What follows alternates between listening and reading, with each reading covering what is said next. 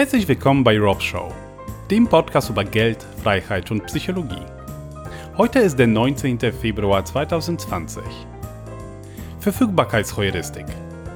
Warum wir Ereignisse, an die wir uns besser erinnern können, für wahrscheinlicher halten. Wenn dir mein Podcast gefällt, dann bewerte ihn bei Apple Podcasts und unterstütze meine Arbeit auf SteadyHQ. Den Link findest du unten in den Show Notes. Welches Tier tötet mehr Menschen? Ein weißer Hai oder ein Flusspferd? Welche Bilder sehen wir vor unserem geistigen Auge, wenn wir an einen weißen Hai oder einen niedlichen Hippo denken? Zu welcher Information haben wir einen besseren Zugang? Weißer Hai, zack, ein Killer. Ein Hippo, zack, niedlich. Ein Happy Hippo. Wir haben öfter über Angriffe des weißen Hais gelesen und Filme darüber gesehen, wie Menschen angegriffen wurden. Das waren sehr emotional und angsteinflößende Bilder. Wir können uns daran gut erinnern. Wir haben auch mal etwas davon gehört, dass Hippos gefährlich sein können, ja, aber an die genauen Angaben können wir uns wahrscheinlich nicht wirklich erinnern. Wir haben also mega Angst vom weißen Hai und vermeiden es natürlich ins Wasser zu gehen, wo der weiße Hai lebt. Und wenn sich uns mal ein Hippo nähern sollte, würden wir ihm wahrscheinlich am liebsten streicheln und äh, ein Selfie mit ihm machen. Ein falsch eingeschätztes Risiko. Der weiße Hai zusammen mit allen anderen Haiarten töten jährlich ca. 15 Personen. Nicht wirklich viel für den Ruf, den sie genießen. Dafür fallen den Hippo im Schnitt 100 oder noch mehr Menschen zum Opfer. Also viel mehr. Wir schätzen das Risiko von Ereignissen höher ein, an die wir uns besser erinnern können. Also Informationen, die besser verfügbar sind. Das ist eine kognitive Verzerrung, die es uns schwer macht, Risiken richtig einzuschätzen. Wir machen so systematische Fehler und verlieren wahrscheinlichere Risiken aus dem Blickfeld.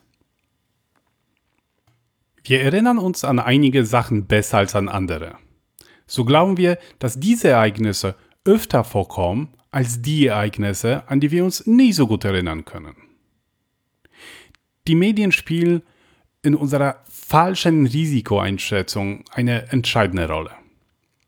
Informationen werden öfters wiederholt und brennen sich in unser Gedächtnis ein.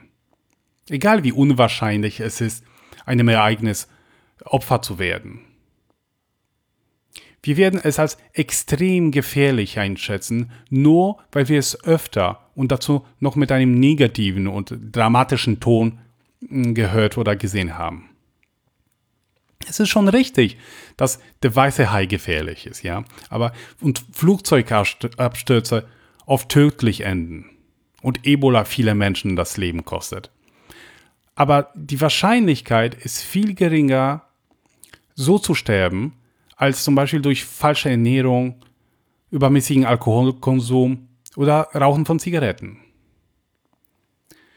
Wenn Fakten durch gute Geschichten unterstützt werden, können wir uns sie besser merken. Sie werden in unserem Gedächtnis besser verfügbar bleiben. So wird auch unsere Intuition dadurch beeinflusst.